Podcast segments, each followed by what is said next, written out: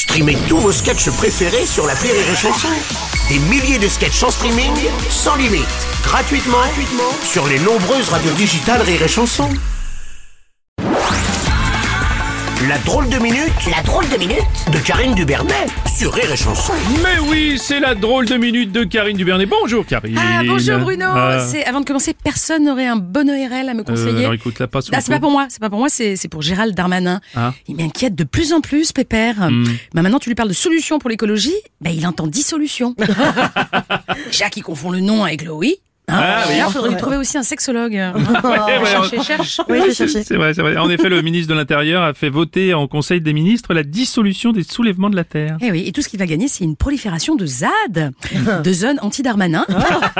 Oui, c'est vrai, oui. Une dissolution qui a indigné d'ailleurs Jean-Luc Mélenchon, déjà indigné quelques jours plus tôt par la polémique autour de la Baïa, qui, d'après lui, n'aurait aucun rapport avec la religion et serait comparable à une chemise à fleurs. Oui, alors pardon, mais ça, Bruno, ça, je suis désolée, mais ça, c'est vrai. Ah oui, ah oui, parce que moi, j'ai regardé des vieux clips des années 60. Mais figurez-vous que c'est Dalida qui a inventé la baya.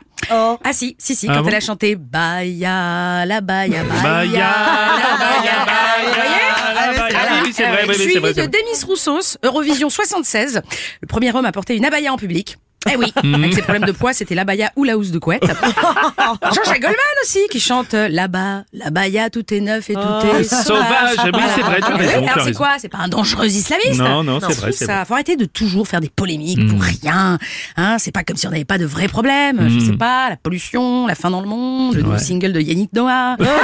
Voilà. D'ailleurs, si on peut éviter les huit semaines de débat annuel sur le burkini, Ah ouais. sur les plages, bah, c'est car comme dit ce vieux proverbe chinois, l'idiot à qui on montre la lune regarde le voile. Oui, oui, c'est moche le burkini, c'est vrai. Moi, j'avoue, j'avoue, je préfère voir ma meuf en monokini courir dans les vagues pour s'enlever le sable qu'elle a sur ses fesses, Oui. bien dorées par le oui, soleil. Karine, calme-toi. Pardon, voilà. Oui. Non, mais Alors. Moi, sur la plage, je porte un Bob Ricard, un t-shirt anti-méduse et des sandales de plage avec des chaussettes. Ça fait pas de moi une touriste allemande. Non, non, c'est vrai. Incroyable. Bon, en plus, pour une fois, on peut faire confiance à Jean-Luc Mélenchon. Hein, c'est un expert en vêtements.